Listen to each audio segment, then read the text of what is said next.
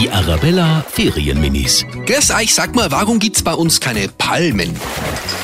Ich glaube, weil es bei uns nicht so warm wird wie zum Beispiel in Italien oder so.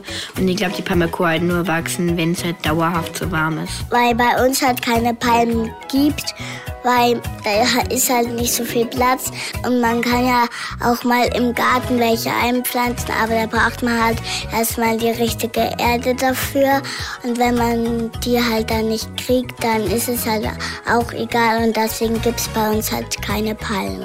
Die Arabella Ferienminis. Jeden Morgen in der Wetterhuber Morgenshow um kurz vor halb sieben.